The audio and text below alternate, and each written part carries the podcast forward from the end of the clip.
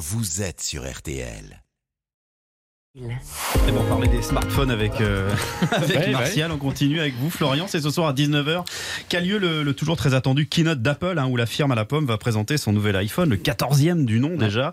Et ce matin, vous allez nous expliquer pourquoi tous les produits Apple ont un nom qui commence par un i, un i en anglais. Eh oui, c'est vrai, Jérôme, iPhone, iPad, iTunes, on se dit que si un jour ils se diversifient dans les condiments, ils lanceront l'ail et fines herbes. et pourtant, et pourtant, à l'origine, Steve Jobs, le créateur d'Apple, ne voulait pas en entendre parler, il trouvait ça naze. Deux fois, on a essayé de lui fourguer ce i, ce i, c'était pour l'iMac, et deux fois, Steve Jobs a dit non.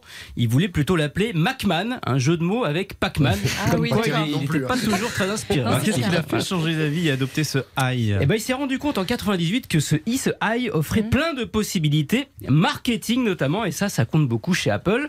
Pour lui, ce i avait non pas une signification, mais cinq. Alors le i, i d'Internet, bien sûr. La promesse à l'époque, attention, ça va vous faire sourire, c'est que l'iMac pouvait se connecter au web en moins de 10 minutes. Ouh là là Donc, Ouais. Ça, c'est pour euh, la, la première signification. Et les quatre autres Alors les quatre autres, le i euh, de individuel, c'est Mhm. mon appareil, rien qu'à moi. Le i de instruire, il me sert à apprendre. Ouais. À suivre l'actu aussi, ça c'est le I de informer.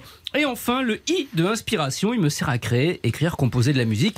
Ça reste le cas aujourd'hui avec l'iPhone ou l'iPad. Voilà pourquoi pour Steve Jobs, c'était Il n'y a que l'ail qui maille. Oh là là là là, mais quel talent d'écriture, ce Florian Gazan. Bon, je vais pinailler quand même parce Oui. que euh, les, Pinaille. les, les, les- pinaille. Pinaille. Les oreillettes sans fil, c'est AirPod et pas Ah, iPods. Oui. Ah, je vois qu'on essaie de me coincer, Marina, Ouais. c'est moche. Ouais. Alors bon, déjà le i, il est un peu mort avec Steve Jobs en 2011. hein. Maintenant, c'est plus euh, Apple, Apple Watch, Apple TV. Et puis euh, AirPod, bah, parce que iPod, ça existait Eh oui, déjà. Eh. C'était le baladeur numérique lancé en 2001. L'iPod qui a montré que Steve Jobs, lui aussi, était très i, très high, mais le i de intransigeant. Pourquoi?